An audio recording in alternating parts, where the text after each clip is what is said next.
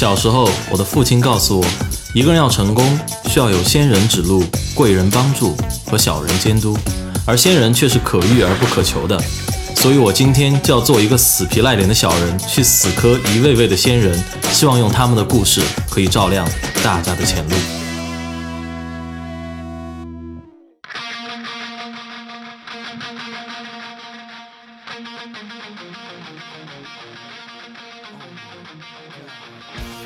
大家好，欢迎继续来到我们每周一期的学霸百宝箱，我是主持人杨哲。那么前几天有一位成都四中的学妹在我们的节目后留言问到我一个问题，关于如何平衡学习和她的兴趣爱好滑冰、游泳之间的关系。客观的说，其实这个问题比较具有普遍性。简单的来讲，这种平衡性的问题，本质上是时间优化配置的问题。如何开源节流的利用时间，是解决好平衡这一问题的关键。至于具体怎么解决，由于节目时间的关系，我回答的具体内容将在今晚十点发布到我们的公众号“露露小讲堂”上。有兴趣的听众可以在我们的公众号上找到这篇文章。好了，言归正传。今天来到我们学霸百宝箱录制现场的是毕业于新加坡南洋理工大学的职场达人傅文浩。文浩在高二的时候就通过成都九中的交换项目去到了新加坡，并进入了南洋理工大学攻读土木工程专业。毕业后，他毅然放弃在新加坡的工作机会，回到成都进入西南设计院工作。之后，在进行了审慎的考量之后，他离开设计院，进入某跨国综合性地产集团成都分公司从事房地产业务，并在短短十一个月的时间里，从一个实习生升职为公司副总经理。那么，这样一位看似木讷理科生，在职场平步青云的秘诀到底是什么？他在出国回国时，到底经历过一些怎样的心理斗争？他在工作中又是如何逐步认清了自己想要？发展的方向，那么现在就让我们请上傅文浩，让他给我们解答一二。来，文浩和大家认识一下。哎，Hello，大家好，非常的荣幸能够有这个机会来啊学霸百宝箱跟大家分享一下我的学习和生活的一些经历啊。好，那文浩兄，我们先来说一说这个吧，说一说工作，因为我看到你的工作的经历还蛮有趣的，就说现在你大概是做什么？呃，现在我是在一家地产开发商，嗯嗯，做怎么讲，应该叫类似于总经理助理的一个工作吧，就是说一个嗯总的一个管理啊和协调的一个工作，是这样。嗯，那么呃，在地产开发商工作，我很想知道，就是说这里面具体会涉及到一些怎么样的工作呢？呃，现在我做的方面，其实呃呃一个。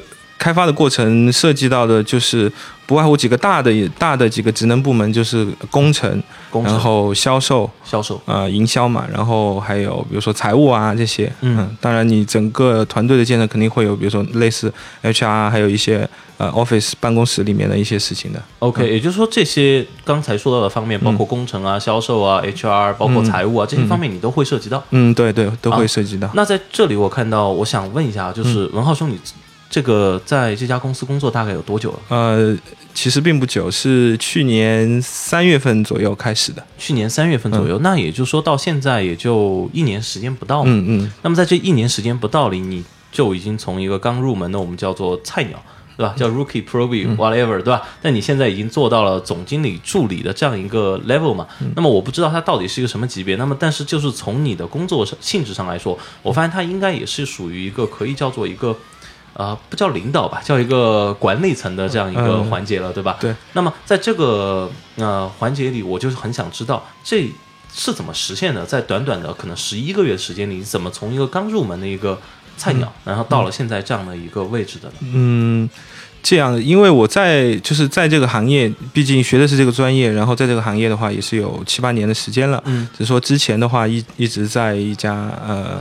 比较大的国有设计院做相关的工作，嗯，然后来到这个这个单位之后呢，呃，也是在相相应的部门，工程设计部门是，嗯，在在做工作，然后后来因为可能运气比较好，或者是各种原因也比较，呃，怎么讲，嗯嗯，也也得到老老板的赏识吧，所以说就呃转换了一个部门，然后后来有一定的提提升就。呃，最后到到现在这个样子，也是也是刚发生不久的事情。实际上，嗯，那么呃，其实听文浩兄说啊，一个是文浩兄谦虚，我发现哈，那么第二点是，其实文浩兄也是蛮举重若轻的，就是说把中间这个过程其实说的比较呃轻描淡写。但是我知道，就是说呃，在职场里，你这样一步步爬上来，其实不是一个非常容易的过程。那么其实我想说，我们不是说不相信运气，对吧？因为运气其实在一个人的。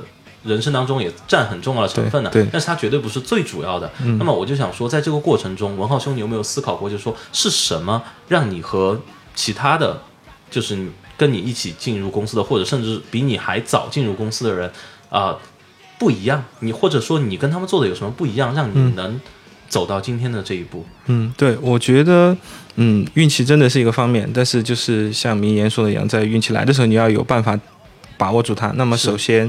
就是你自己的呃基本的呃工作的能力，这些肯定要肯定要做好。嗯，然后还有就是在嗯在做工作的时候，可能就是呃一定要把呃交给你的事情一定要做好，甚至是说呃超过每一每一不管是大小的任务还是怎么样，你都能够呃把它做好，并且呃能够做的超过预期，叫一呃叫怎么讲就是。可能做到百分之一百或者百分之一百二十，就是 above expectation。对对对，OK。那么，那在这个过程中，你刚刚说到，就是文浩兄，你说要把这个事情做好。那么，在你心中做好的标准是什么？因为我想，大家拿到工作，大家都是一样的心情，就是老板交给我的事情，我当然要把它做好，对吧？对。但是最后做出来，就说老板选了你，老板没有选他，或者说老板赏识你，你觉得运气好，老板赏识你，但这其中肯定有原因，对吗？那么就是说。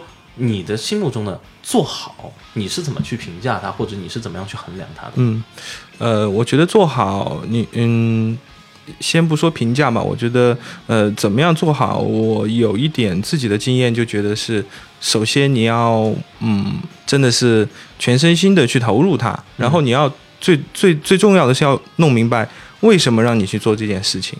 那么你你弄明白了，呃，比如说领导交给你任务的一个出发点的话。你才有可能去把这个这个做到 above expectation expectation 这种感觉，呃，你如果不明白他的出发点，或者说他要达到的一个呃一个目的的话，你可能把这个事情能够把它做完，把它把它交给他。但是实际上，嗯，可能有的时候是不够的。嗯，呃，你要真正的明白了他的用意，对他的用意、他的出发点的话，你可能还会多想一下。如果我现在做到了这样的话，如果发生了什么样的情况，比如说，呃，这个东西老板再拿去给，比如说董事会汇报的时候，呃，他可能会被问到什么问题，对吧？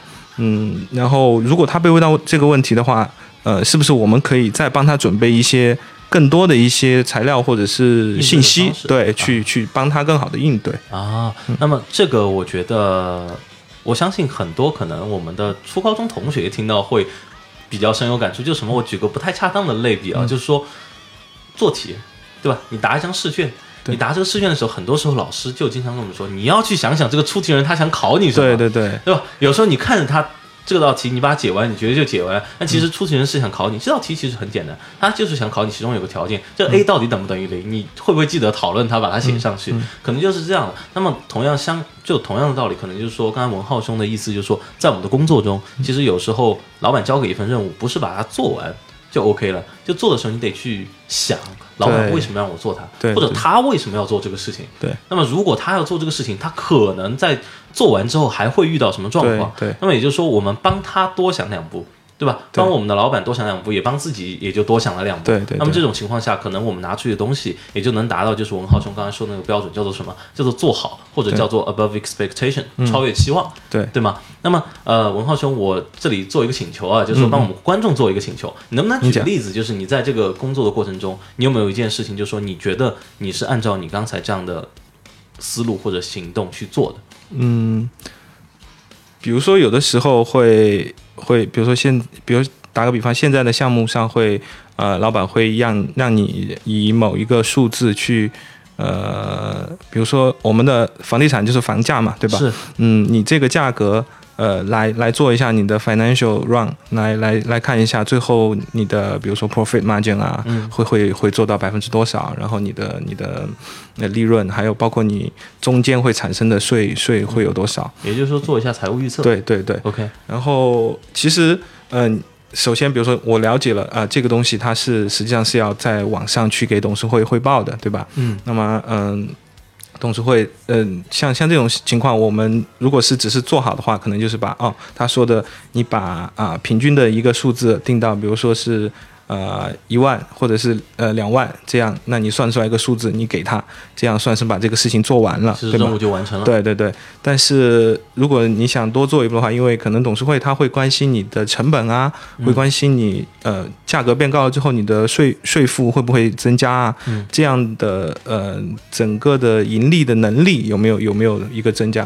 所以你其实可以多做一点，比如说嗯，在不同的情况下。呃，虽然最后可能看到的是一个呃，怎么讲，一个净利的一个增长是，嗯，但是实际上对整个的盈利能力的增长的一个趋势，你可以可以更多的分析，或者说，比如说他只是给你讲一万或者两万，你可以说其实到比如说一万五千的样子。呃，是一个比较比较折中的一个一比较好的一个位置，就是说你的你的税负不会有大幅的上升，但是你的嗯你的呃营业额也也也也比较上升了，所以说综合的盈利能力是一个最佳的一个点，嗯，就像就像这种情况，就相当于是最大利润点，对对对对对啊，嗯。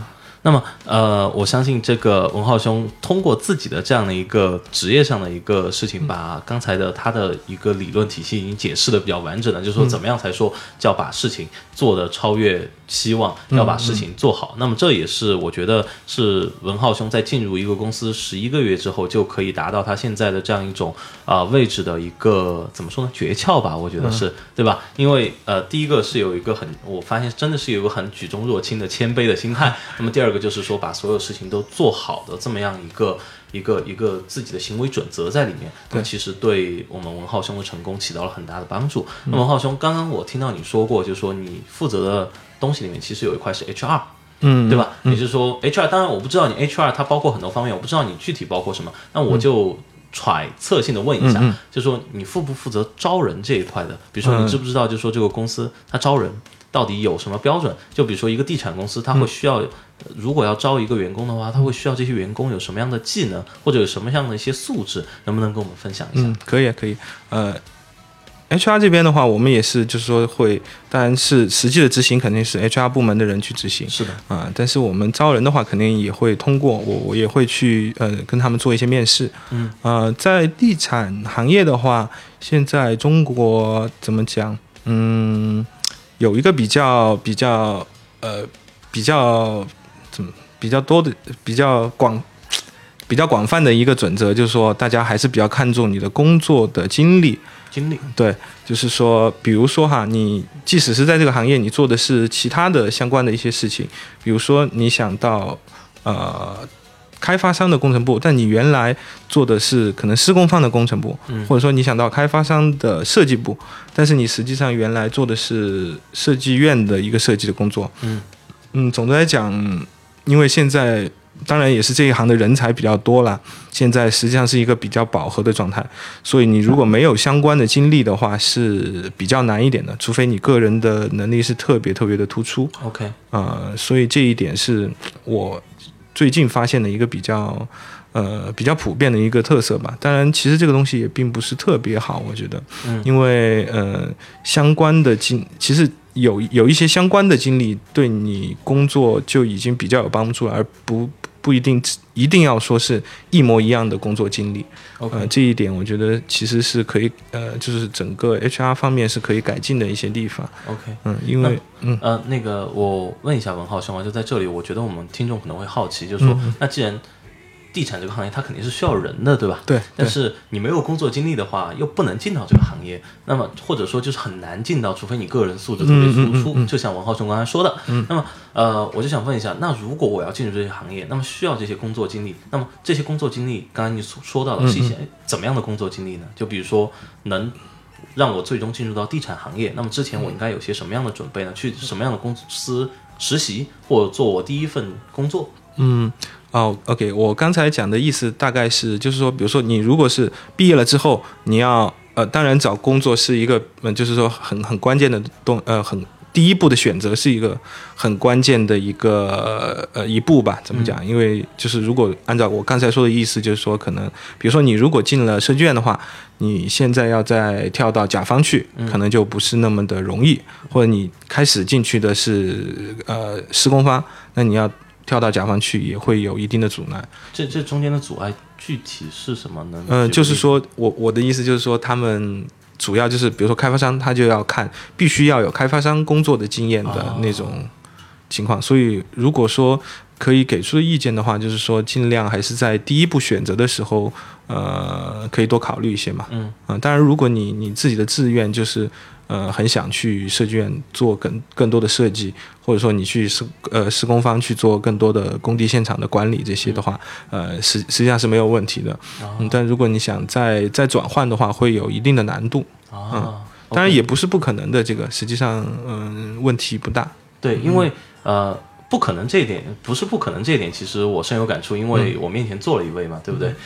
这个对，因为文浩兄，因为就我所了解，就是说你之前其实是在设计院工作的，对对对，就是你刚才说到过。那么你现在是应该是从设计院跳到了甲方，嗯，是这样一种感觉吗？那么你是怎么样克服阻碍到了甲方的呢？嗯，这个东西也是要看，还是要看机遇和你自己的。嗯，自己的能力嘛，嗯，呃，其实当时也是有，我自己也是有一定经历，就是说这个这个感受到了这一定的阻力的。实际上，呃，包括现在周围的，特别是现在行业不是说，呃，当然这几年还行啦，呃，不是说在最好的时期的时候，然后人才涌入又比较多，人才流入是实际上是特别多的，然后呃。就肯定会会有一些这些的，嗯，我我刚才说的这种阻力在里面。OK，嗯，那么能不能具体跟我们说一下，就是你当时遇到了一些怎么样的阻力呢？或者说，我们的文浩兄是属于你刚才归类的那种，就是你没有工作经验，但是如果你的能力特别突出的话，你可以过来，还是说你当时能力特别突出？嗯，这个可能也是综合的吧，就是说还是要看，嗯，看一个运气，还有就是你当然你自己的能力肯定要准备好。你当时。做过一项一些什么样的准备嘛？就是从设计院到现在的甲方的时候，其实我就是说想换到甲方，或者说就是说嗯相关的工作的，实际上也准备了比较长一一些时间了。大概有什么？嗯，大概嗯就是也是。具体的准备，那当然就是把你简历写好了，嗯，还然后就是嗯自己不断的尝试嘛，通过朋友啊，通过一些网上的一些机会啊，就多找机会去多投简历，对对对，嗯，OK。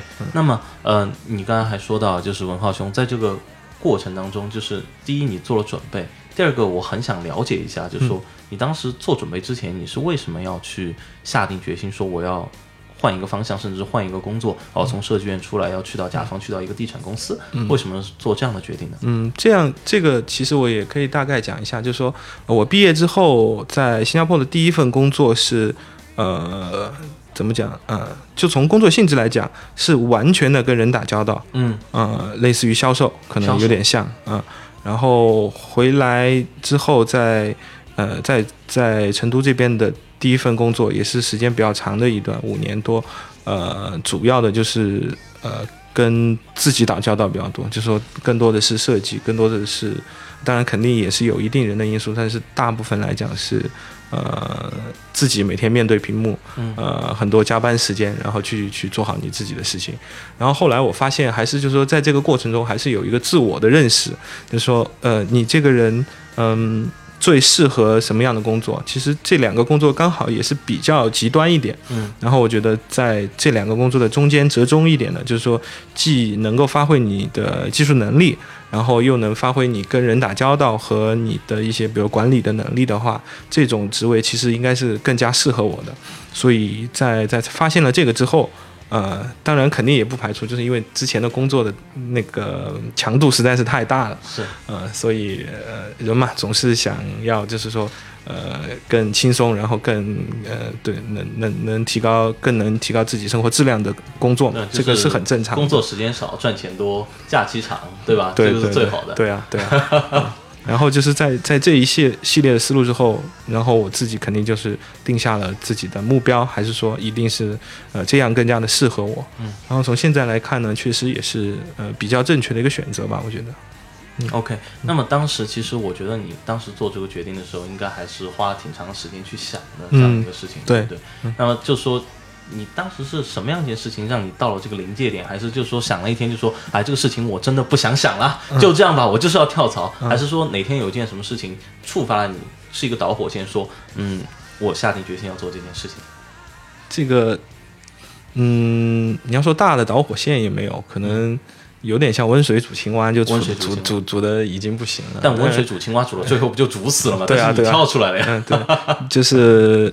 呃，还是说一个自我认识的过程嘛，然后在呃过程中自己思路里明明显了。呃，你要说有什么也没有，嗯，可能可能比如说比如说某一年啊，我我辛辛辛苦苦一年下来，然后发现啊这个奖金怎么这么少，那那可能就会成为一定的导火索吧。但这个呃。可以算是吧，我觉得。OK，那么当时我问一下，刚才你提到文浩雄说你在那个就是当时在社圈工作的时候，其实加班挺多的。对。那么呃，我能问一下，到底有多少吗？就是说，所谓多是怎么样一种感觉？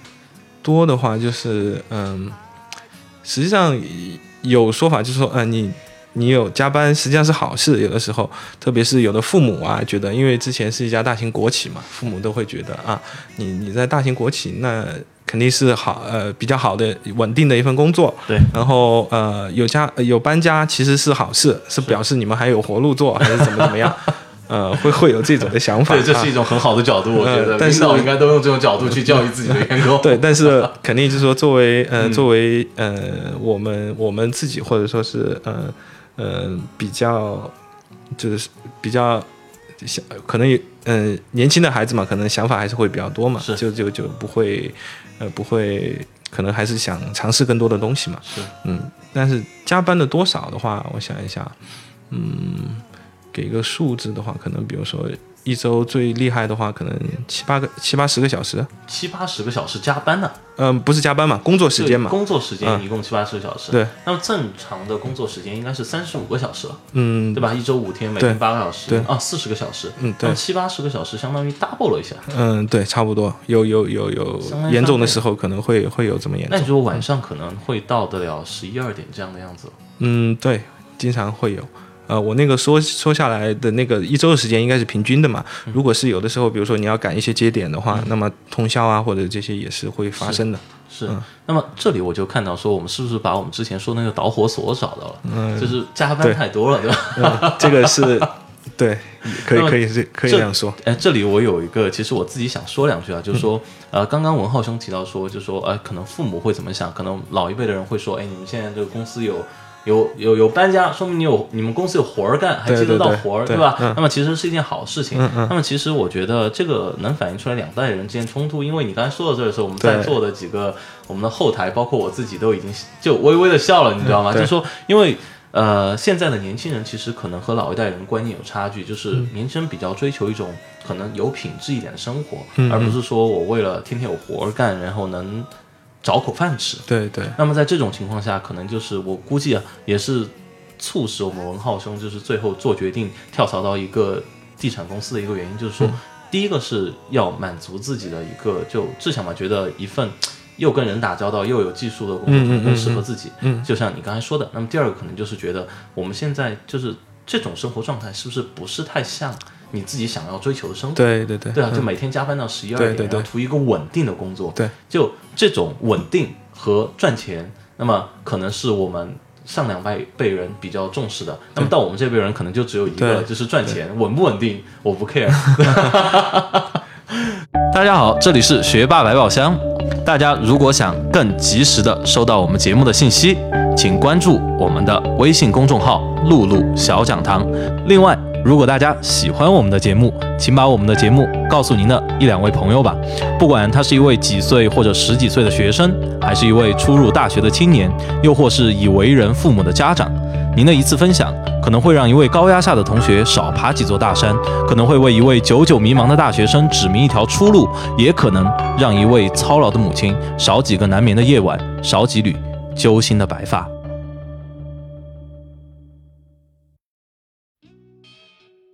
对，那我这里就稍微说两句啊。那么说到这里，我就想知道，就是说刚才文浩兄你提到说你从新加坡毕业之后第一份工作，嗯，那么你当时在新加坡是在新加坡的南洋理工读的大学，是吗？对对对。那么当时在新加坡读大学的时候，感觉是什么样的？因为我们其实去现在去美国留学的同学应该蛮多，英国的也不少，欧洲的都不少了。那么包括还有去日本的。那么呃，新加坡的话，能不能跟我们简单介绍一下新加坡的学校，比如说大学读书的时候氛围怎么样？嗯，氛围还是蛮好的。新加坡大学，呃，最早的应该就是新加坡国立大学嘛，NUS National University of Singapore。嗯，然后南大嘛，南洋理工大学。南洋理工。嗯，然后还有一所，当时我们去的时候已经有了，就是 SMU 新加坡管理大学。啊。然后现在好像建了第六，呃，第第四所大学吧。还是好像还有再有一所在建，嗯，总的来讲，国立大呃新加坡国立大学是一个综合性的大学嘛，呃，南大其实后来也是渐渐的嗯走走入综合性的大学，像他现在的管理学院那些也是嗯排名很前的，这两个反正在那个英国那个 QS 的排名，呃，这两所大学都还是比较前面嘛，在十多位啊，这样好像十多二十位，这两年还还还更好。总的来说，那边学术氛围还是挺好的。然后怎么讲，就是你呃跟一群呃，因为他的生源也还是挺不错的。他每一次在 QS 排名，其实得满分的都是他的 International Student 那一项，是绝对是满分。所以你跟呃。比较好、比较有想法的同呃人当同学的话，肯定对自己的提升也是非常有好处的。你的同学大概都是来自哪里的人？嗯，我们我当时过去就是是一个呃是一个呃国家建的项目嘛，就是新加坡的呃教育部跟这边教育部的一个项目，就是我是高中二年级读完之后过去的，高二就过去了。对对，然后在那边读了一年半的预科之后，然后直接读的大学。嗯嗯。这个叫 S M Two，S M 二就是一个项目，而且现在应该都还有，应该是十多二十届了吧？我们当时是第七届，好像。OK，嗯，那么我这里其实有两个问题，我们先问第一个，就是说当时我看到文浩兄你是学的是土木工程，对，那么当时为什么选这样一个专业？嗯，当时其实。呃，我们在去之前，就是通过了他的面试笔试之后，在招入这个项目之后，应该是就叫我们选这个专业了。OK。然后，因为我可能呃原来在理科班嘛，理科班是叫理科班吧？是是是。对。然后呃，选的专业就比较偏理科，所以就直接把我分到南洋理工大学这边了。他们帮你分的，不是你选。对，实际上学校这边是。呃，他们已经分好了，应该是我们到那边落地之后，然后他就直接给你分好了。OK，然后只是说专业最后你还是可以选择，还是有一定变化的。只是当时我选的跟理工科的比较偏向，嗯，比较偏理工嘛，所以呃有几个选项，我记得应该有土木，然后有呃计算机，是，呃还有一个什么忘记了，呃，大概都是理工科这边的。然后我选这一门。放把这个放在比较前面的原因也是跟呃就是呃父母的耳濡目染比较有关系嘛，因为我父亲也是从事相关相关的行业的之前啊，所以从小都是受受到了一定的影响。能说说这种耳濡目染是怎么样一种耳濡目染？嗯，比如说呃像比如建筑行业、建筑设计行业这边。嗯，在比如现在都是计算机了嘛，都是 CAD 了，是都是呃电子化了。但是像原来的时候，那我们的家里就会有一个画板，图纸，对对，就是一个很大的画板，然后会有的时候还会带回带回来，比如他们做的那些模型啊那种。其实那个时候看起来是非常的有，怎么讲，就是感觉非常有，呃，看到我父亲都是非常有成就感的那种感觉。然后原来的呃相关的那种专业的技术人员并没有现在这么多噻，嗯，所以原来觉得就是这个行业还是啊还是一个啊感觉很高大上的一个行业啊。对，就毕竟自己设计的东西可以被修出来。对对对，因为刚才文浩兄来的时候，指着我们办公室窗外的那个房子说：“你看那个就是我设计的。”对对对对，是有这种感觉。对，这个 这个也是说，就是这这一行工作中，看到你的图纸中的。呃，你花了很多心血，然后可能有很多遍的修改，然后又熬熬了很多夜或者加了很多班，最后呃成型体现出来的一个东西，一个可以永久矗立在那儿的东西啊。当然，中国可能只矗立得了几十年哈。这个东西在那儿呃实现了，然后你可以啊津津有味的跟人家说啊你在哪里花了什么什么样的心思，然后让它最终形成这个样子。呃，实际上确实是非常有成就感的一个事情，像看着自己的孩子一样。对对对，我画出来，然后别人花钱把这个东西修起来了，对对，而且在那儿一站就几十年，说明说不定比我站的年龄还长，对吧？对对。那么其实还蛮有成就感的一件事情，所以这个就是说的耳濡目染。也就是说，其实我们家长小时候做什么，对孩子以后做什么，其实有时候啊还影响还蛮深远的，对吧？我有一个不恰当例子，就是我小时候有个很好的同学，那么他小时候就是他爸因为是做电的，就是国家电网的，那么他。小时候玩的全是什么？就是就是我们说的扳手啊，然后电笔啊，然后这种东西。然后因为我妈妈是医院的，然后我小时候玩什么？我就把空针当水枪玩啊。对，我也玩过，对吧？然后我就经常做这种事情。但其实就说，虽然我现在没有学医啊，但是我对。医疗知识其实还是蛮有了解的，所以这个就是我们所说的耳濡目染。对对对。所以就是说啊，开个不恰当的玩笑，或者给个不恰当的建议啊，如果咱父母对我们的孩子有什么规划的话，那么小时候就多给他一点耳濡目染可以输出了，对。OK，那么说到这里啊，那么我就问我刚才想问的第二个问题，我浩兄，你当时选了这个啊新加这个土木工程专业，是因为第一别人分配嘛，第二个就是你小时候耳濡目染。那么你当时回国？是因为什么？嗯，回国的话，就是，嗯，回国这种决定也是比较，呃，一千个人可能有一千个人的不同的回答，但是大的话应该归类一个就是，呃，工作上和生活上嘛。嗯，如果从工作上来讲，对我来说，因为毕竟学的这一行嘛，实际上当时选这一行呢，嗯，并不是说在在本地实际上并不是特别好的，可能包括在美国留学的人或者是欧洲留学的人，可能，呃，嗯。印象会更深，就是说，呃，土木工程相关的工作实际上并不是特别好找的，或者说你找到的工作实际上并不会，并不会特别好，跟其他行业相比的话，尤其是我问清楚一点，就是说，刚刚那个文浩兄说在本地不算特别好，是指新加坡？我指新加坡，对是指新加坡。OK，对。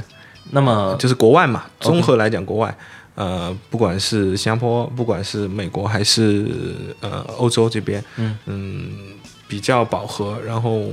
相对来讲的话，呃，当然肯定基本的生活水平还是不低的，但是相对跟其他行业来讲，就差距比较大，还是嗯，因为是一个已经充分发展的行业，对一个就比较饱和了吧？我是不是可以举个这样的说法，就是说？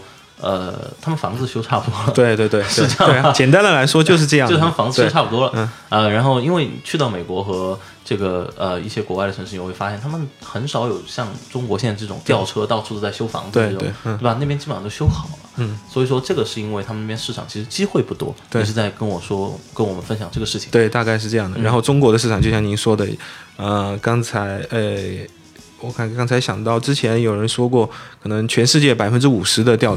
就是说吊车这个事情，全世界百分之五十的塔吊可能都在中国。是啊，对，所以呃，这个行业的话，我觉得肯定回国还是会好一点。OK，嗯，所以你其实是选了一个好的市场。嗯，对对对。OK，那当时回国的决定就仅此而已嘛？嗯，当然也还有家庭方面呢，比如说。呃，当时有异地恋的这种情况啊，对吧？这种出出国是很很很很很正常的，就是说，呃，大家可能很多人，大部分人都会经历的。然后有想回来，呃，可能会大家会。呃，有进一步的发展是，还有包括家里嘛，父母的原因也是，我觉得可能我们家里还是比较传统的，说呃，还是希望能够陪在父母的旁边嘛，不管可能你不会实际做出很多的改变，或者是实际每天陪在他们身边，是，但是对于父母来讲，就是说你在身边，他的心里还是会更更更安定一些，就是确实是这样子，对，就说呃。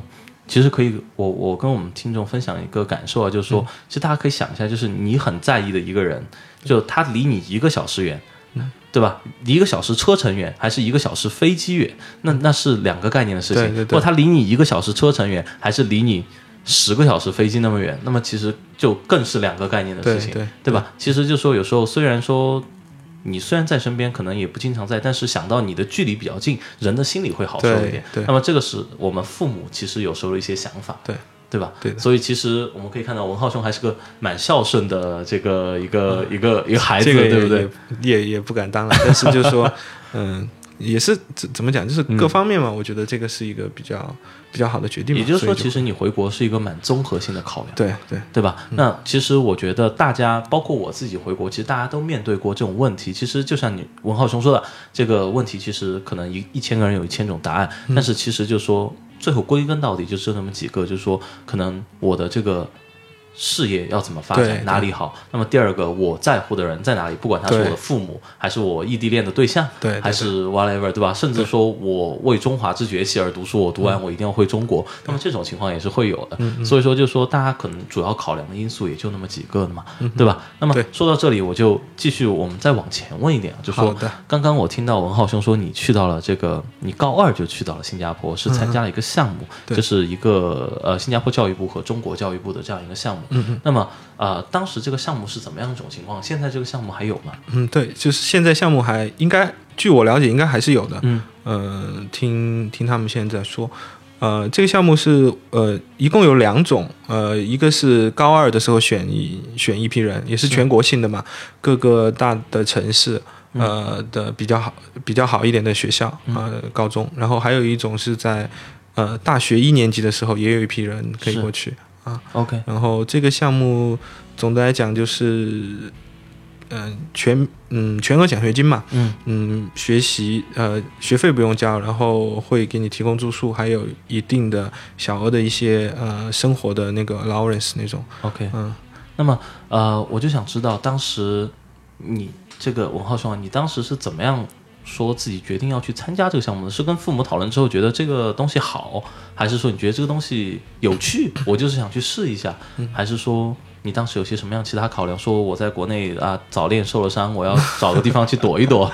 呃，这个倒当时没有想那么多，我觉得第一个就免费的啊，你就不给钱，对啊啊，对吧？这这是一个原因嘛，然后觉得还是呃。也也也收过一些朋友，当时我记得也有个朋友，就是说他当时也是刚刚出国，然后他说还是肯定出来看一下是比较好一点的，嗯，然后反正就去试一下嘛，因为实际上像高中的那种，嗯，如果是你比如说你是全年级排名前十的学生，嗯，估计学校也不会放你吧，啊，可能也就是中间可能十多二十个这这种人，是，然后。呃，也是也要看运气，所以这些东西也要看运气，机缘巧合。然后当时呢，我们是，我我我当时还是班长吧，好像。然后我们的，我估计我们的班主任老师可能不会放我，嗯。但是后来知道是他，他高三他要他他就不带我们班了啊，然后他就把我放了，然后就让我去了。所以这个真的是要看运气。OK，对这个东西，嗯，但是这种。一一步之差，还是就是说，对你整个之后的影响还是非非常的大。文浩兄，你刚才说到一句啊，你说朋友说你还是该出去看看。嗯。那么现在你出去看了，也看完了，然后你觉得他当时那句评价对吗？说肯定出去看看，肯定是对的。为什么呢？嗯，我我自己的就是说，嗯，对对整个人生的看法也是说，你更多的经历才能有有有更好的一个人生的发展嘛。行万里路，读万卷书。对。不管是好的还是坏的，或者说，嗯，不管是，呃，是高兴的还是悲伤的，嗯，呃，总的来说，你的经历肯定就是你的财富，就是你，呃，是你的经历 make who you are，对，这这个是非常重要的，嗯，所以包括当时，呃，我们。呃，机会也比较好，也中间也有去，比如说有交换的这种经历，去去去欧洲的学校去交换一下，是，然后这样这样的经历，呃，有更更加更加嗯圆满了，或者说更加丰富了你的呃我我的呃阅历，对对吧？丰富了这个留学的经历嘛，阅历，然后我觉得这个也是对对后面。呃，整个工作生活还是非常非常有好处的。嗯嗯，能能能能举个例子吗？或者说能具体说一下这种好处在什么地方吗？嗯，好处就是说你能够，不管你在什么样的情形下，就你你的经历多的话，那你不管在什么样的情形下，你知道，首先你不会慌，对吧？对。然后你知道它可能会发生什么，它，那你应该怎么应对？对，是。实际上就是这么简单的，人生就是不断的做决定。如果你有更多的精力来来支持你，来给你提供这个信息的话，呃，你就不会慌，你就会。更容易做出更好或者是更正确的决定吧。对，确实是。那么这一点上面，我其实蛮赞同文浩兄的说法，而且也觉得就自己也深有感触。就为什么？就说我呃听过我们节目的听众啊，听过我们前几期的都知道，就说我前段时间刚刚去了趟新西兰，自己一个人去玩了十几天。就为什么呢？就不是说我真的想一个人去玩，就但是。非要一个人去玩，你才能有对那个地方那种文化的感悟。对，就是一定要一个人去。就什么，你一个人去，你什么都不知道。我是到了新西兰奥克兰第一天，我才决定我第二天去哪儿。对，然后我就在一路上，我其实住民宿住的比酒店要多。嗯，那么在民宿里，我就认识了很多很有意思的房东。然后在各个地方，我也跟人聊天，就认识了很多很有趣的人。对，那么在路上，甚至加油的时候，有一对老夫妻开车过来，然后他就跟我说啊，你要到那个地方去，哪里好玩？其实一路上，其实也就是对自己阅历的一种丰富。那么就像你刚才说到的，当你有了这种阅历。的时候，有时候你遇到事情就不会慌了。那么举个简单例子，当有一次你当现在有时候可能我们啊，我们很多。就是同学啊，或者啊，我们的同龄人，可能在路上遇到一个老外，不知道，反正就感觉需要 need help 的时候，你不知道应该怎么做，或者说有时候可能你的一个客户是老外，然后遇到他的时候，就他跟你交流，你有时候会慌。但是其实你如果做过这种事情，可能就不会了。甚至说你去酒吧搭讪一个姑娘，对吧？你如果在国外做过这种事情，回来也不会慌了。就是你之前做过，你也就不会慌了，对吧？对。那么其实是同样的道理。那么我就说，其实还是那句话，就是文浩兄刚才说那句，其实。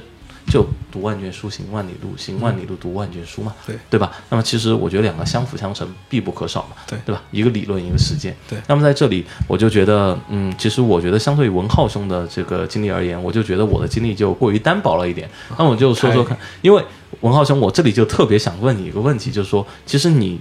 在描绘你整个的这个，从你高中去到新加坡，再到新加坡这个读完大学再回来，然后先在设计院，然后又从设计院跳到这个啊，我们说地产公司来说，你一路都说的其实还挺挺轻描淡写，觉得这事儿就该这样啊，对吧？那我就想问一下，这其中你有犹豫过吗？有纠结吗？因为我看到你有三次。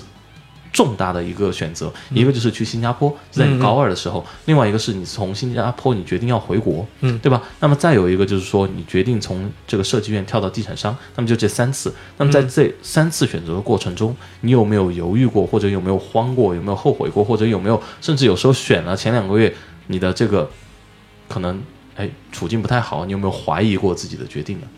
嗯。怎么讲也没有说什么好，呃，犹豫或者说也没有太多后来后悔的东西吧。嗯，呃，觉得总的来说选择都还比较正确吧，应该。也就是说，你其实还挺顺风顺水的。嗯，可以可以这样说吧，我觉得。嗯，还是说你性格使然，就是你选了之后，不管它好还是不好，你都不会去想这个事情。嗯，刚才我想到说什么，就是说，嗯。呃，也可以说，就是像主持人杨哲你说的这样，嗯，你既然都选择了，呃，也就首先你选择之前，你肯定还是要综合各方信息，然后做出最好的选择。是，既然选择了，为什么是个选择？那就是说两个东西是不一样的，对吧？嗯，你你选择了一个东西，肯定会会不会跟不会给你提供另外一个东西可可以给你提供的全部的东西，你肯定是有。是有缺失的，是这，但是你自既然自己做的这个决定嘛，那你就把下面的路走好就行了呗，嗯，对吧？那么，呃，我想知道，就是说这样的态度其实是非常好的一种态度，就是我们很多人做不到，但在这个过程中，就是你选择了你可以选择的东西，你可以掌控的东西，有没有遇到过你不能选择的东西？就比如说一个老板，你就觉得这个老板你怎么这样，或者说一个一个就是你的 supervisor，你就觉得。你做事你又没我聪明，你你又没有什么，对吧？但是你天天就在我面前瞎瞎瞎扯，对吧？就乱瞎指挥我，有没有遇到过这种情况？你自己控制不了的这种选择？呃，这种肯定会有吧。但是你既然，要不然你就比如说你您说的这种啊，你有你有一个瞎指挥的领导或者怎么样，那要不然你你觉得人家指挥不好，那你就你你走了，人家做到领导肯定是有肯定是有原因的噻。呃。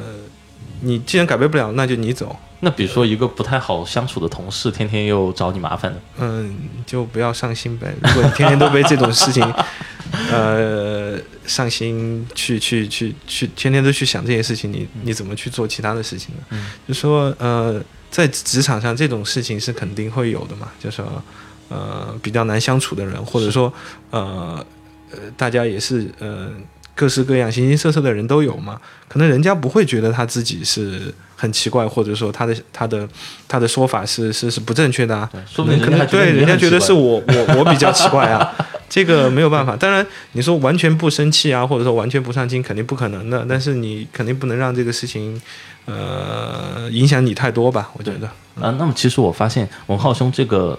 说的话真的都是很平凡的话，但是你刚刚说的这句话，平凡的话里其实有很多的道理在，就是说，其实 focus 在你应该做的事情上面，嗯，就把你的注意力放在上面，其他的事情就是你不要让他来干扰你就好了。对对吧？对，你生气是因为你让他让你生气，对对吧？你不在乎他，你就当他是一个傻子，其实他也不会让你生气。对，这个当然肯定很难做到了，可能你当时也会很生气的，确实是有那个工作上难免的。但是你如果一直去生气，就没有什么意义了。因因为我为什么要问文浩兄这个问题呢？就是说，可能到了我们这个年龄，处理这样的事情要稍微要得心得心应手一点的。那么我们可能没有我们父辈到他们那个年龄那么得心应手，那么有涵养，对吧？但是对我们。可能我们的学弟学妹来说，或者现在还在读初高中的同学来说，他们会遇到这样的事情。什么样的事情？就是我说这种他们不能选择的事情。就他可以选择我读文科理科，这个可以，但是他不能选择说我找到一个很好的同桌，或甚至不能选择说我找到一个很好的同班同学，甚至班长，甚至是我的某一科的科任老师，我就是不喜欢他。